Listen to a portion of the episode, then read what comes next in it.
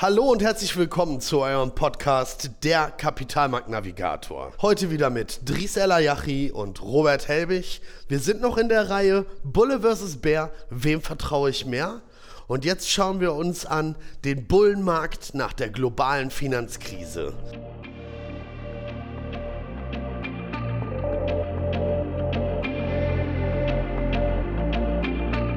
In der Welt der Börse geht es rau zu. Bullen kämpfen gegen Bären, Kurse sind unberechenbar und mittendrin bist du, der Anleger. Mit dem Wissen aus diesem Podcast behältst du die Kontrolle über dein Kapital, denn du wirst verstehen, wie du richtig investierst und Risiken als Chance begreifst. Der Kapitalmarkt-Navigator zeigt dir Wege, damit du die Richtung bestimmen kannst.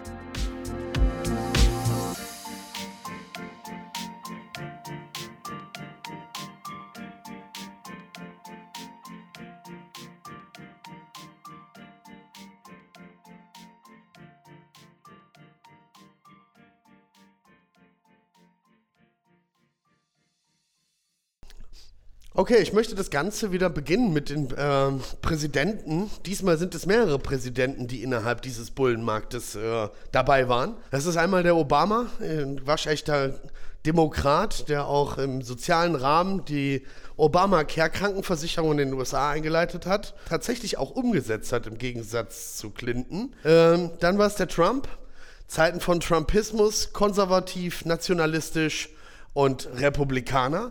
Und zu guter Letzt der beiden, der ein, naja, sag ich mal, Kriegspräsident ist. Ja, klar, wir sind wieder in, in heftigen Zeiten, was den Ukraine-Krieg angeht.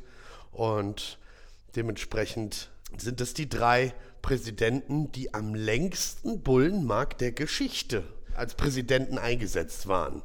Ja, längster Bullenmarkt der Geschichte. Sag du uns doch mal, wie lange der war. Genau, richtig. Was können wir uns darunter vorstellen? also der hat angefangen im Jahre 2009, da war der Tiefpunkt. Ich würde mal jetzt kurz äh, die Zahlen des Nasdaq 100 nehmen. Äh, dort hatten wir einen Tiefstand von 1032 Punkten und den Höchststand hatten wir im Jahre 2021 mit 16.773 Punkten. Also wenn ihr euch das mal vor Augen haltet, sind das genau genommen 1600 Prozent. Ja, also das war äh, ziemlich viel. Ne? Dort waren auch verschiedene Branchen im Fokus, unter anderem Tech sehr stark. Ich möchte vielleicht noch sagen, wir nehmen den Nasdaq 100, das sind die 100 größten Tech-Werte der USA.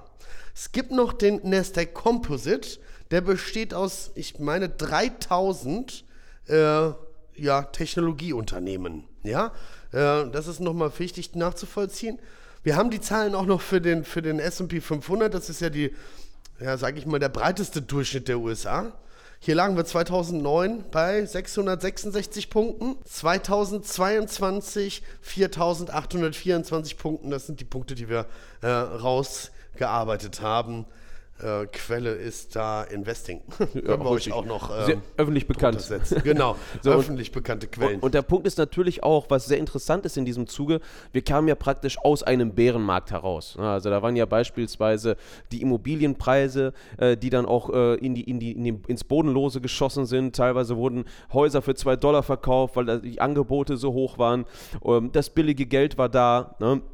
Und äh, dort haben sich natürlich auch neben diesem Markt, den wir so kennen, im Kapitalmarkt, äh, andere Märkte entwickelt, wie zum Beispiel der Kryptomarkt. Ja? Und äh, dort hatte dann praktisch der Bitcoin sein Debüt. Ne? und hat sich dort auf dem Markt präsentiert, weil natürlich auch das Vertrauen in das äh, sogenannte Fiat-Geld, in das äh, äh, so, so bekannte System ein bisschen dahingeschwunden ist. Ne? Mhm. Ja, das muss man so sagen. Ne? Es war ja die Finanzkrise, der Finanzcrash. Und äh, da hat sich dann sozusagen eine Parallelwährung aufgemacht, die bis heute ähm, da ist, die auch ähm, unbedingt, äh, naja, berechtigt ist, dass sie existiert, so möchte ich das formulieren. Ja? ähm, Und ja, das, das war ja dann auch der nächste Hype. Ne? Also nicht nur der längste Bullenmarkt mit im Nasdaq 100 1600 Prozent, mhm. sondern im Kryptomarkt das ist auch. Die Sache vor allem, was war nicht betroffen? Ne? Mhm. Also es gab kaum eine Branche, die davon ausgeschlossen war in diesem Bullenmarkt. Normalerweise ist das immer so, wie in der Dotcom-Blase zum Beispiel, dass dann eine Branche wirklich durch die Decke schießt. Ne? Aber hier war jetzt wirklich nichts ausgeschlossen davon, weil dieses billige Geld einfach da war, dieser niedrige Zins da war und diese starke Kaufkraft gegeben war, war es halt möglich, dass sich diverse Branchen sehr gut weiterentwickeln konnten. Mhm. Ne?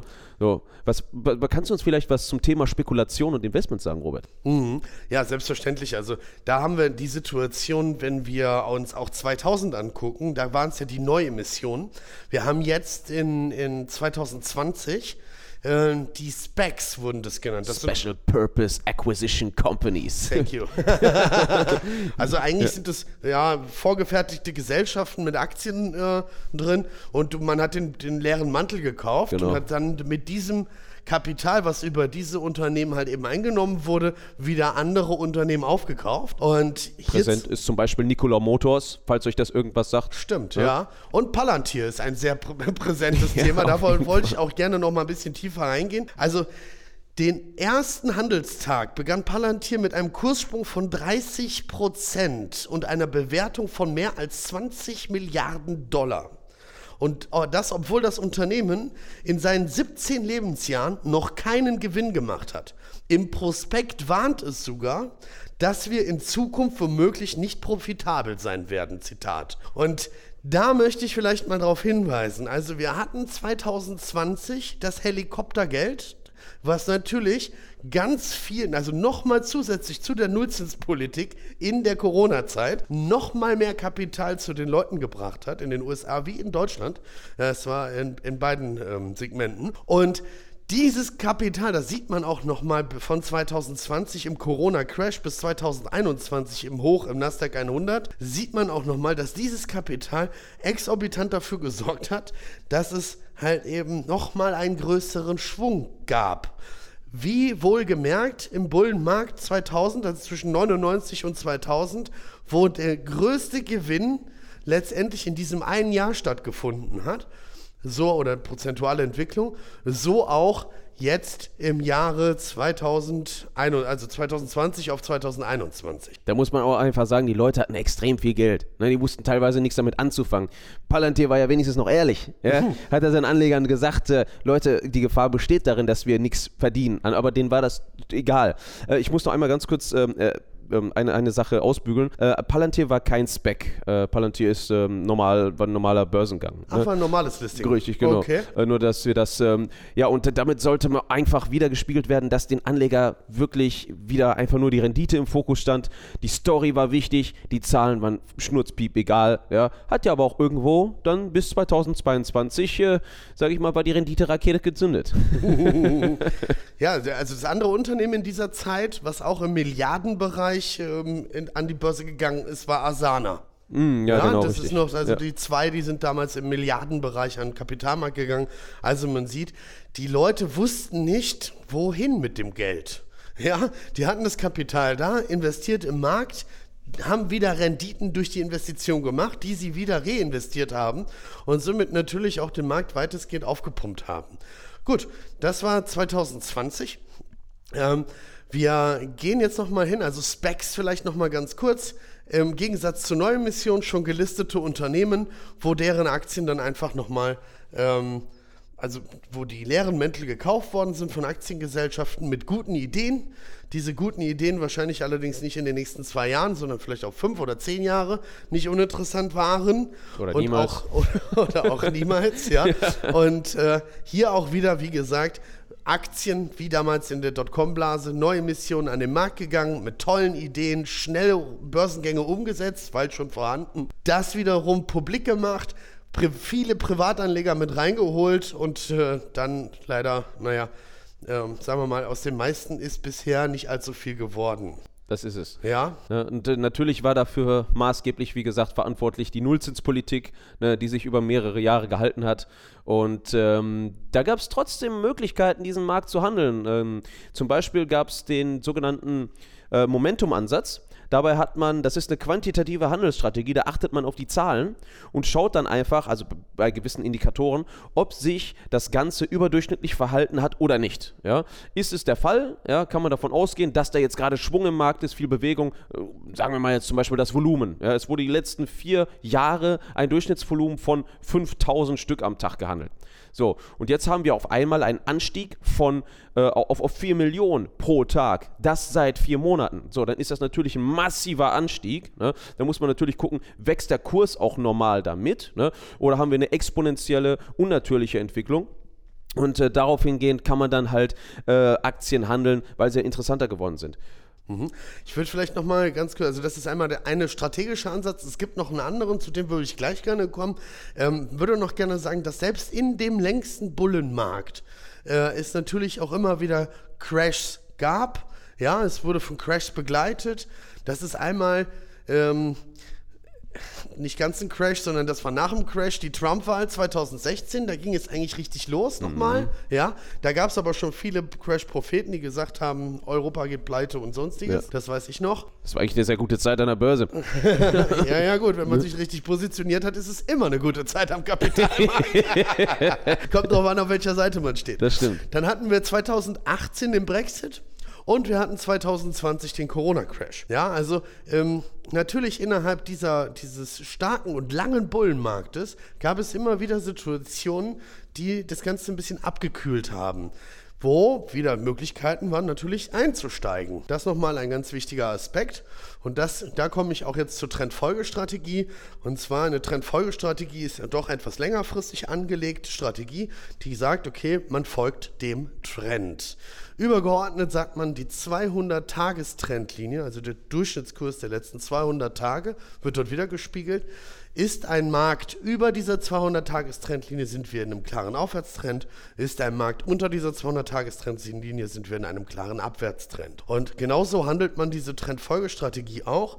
Während dieser ja, bullen, bullischen Phasen gibt es immer wieder die Crashs, die einen so ein bisschen zurückholen Richtung 200-Tagestrendlinie, muss nicht immer genau drauf sein, aber Richtung 200-Tagestrendlinie, wo man dann wieder sagt, okay, hier kann ich neue Einstiege generieren ähm, Zusatzkapital einführen aufs Depotkonto. Ja, und zum Beispiel Leute, die halt Trends inszeniert haben, kamen unter anderem äh, aus den Gruppen Wall Street Bets beispielsweise. Die haben den Meme-Stock-Trend ins Leben gerufen. Ihr habt es ja bestimmt schon mal gesehen, im Jahre 2020 müsste es gewesen sein, wo GameStop durch die Decke geschossen ist und wirklich renommierte Hedgefonds in die Knie gezwungen hat. Ne? So, und äh, da ist es natürlich auch entstanden, dass dann eine Masse von Anlegern dementsprechend auch starke Bewegungen am Markt hervorrufen kann, wenn sie ihre Kräfte bündeln und vernünftig äh, organisiert sind. Ich ne? würde auch sagen, das ist einer der Unterschiede zu dem, was 2000 war und zu dem, was heute ist. Die Privatanleger sind viel besser miteinander vernetzt. Klar. Und Privatanleger haben in, in diesen Wall Street Bets zum Beispiel, haben ähm, sich zusammengetan und haben Hedgefonds aus den Märkten herausgekickt, die halt eben short in Märkten waren, haben die Position long gekauft und haben die damit halt eben rausgezwungen aus dem Markt, die mussten glatt stellen. Und das ist vielleicht ein Unterschied zu dem, was mal früher war. Früher hat man gesagt, okay, die Hedgefondsmanager halten so ein bisschen so, dass das Ganze in einer, ja, sagen wir mal, vernünftigen Range, sodass es nicht zu krasse Ausschläge gibt oder es sollte nicht zu krasse Ausschläge geben. Und ähm, die gucken so zu, dass das gesamte Fahrwasser sich einigermaßen entspannt bewegt. Und äh, das haben wir jetzt rausgenommen. Wie gesagt, es ist sehr viel Kapital an, an den Kapitalmärkten wegen der langen Nullzinspolitik. Viele Menschen haben viel Geld und dieses Geld nutzen sie halt auch am Markt und äh, bringen sich halt eben zusammen in Gruppen.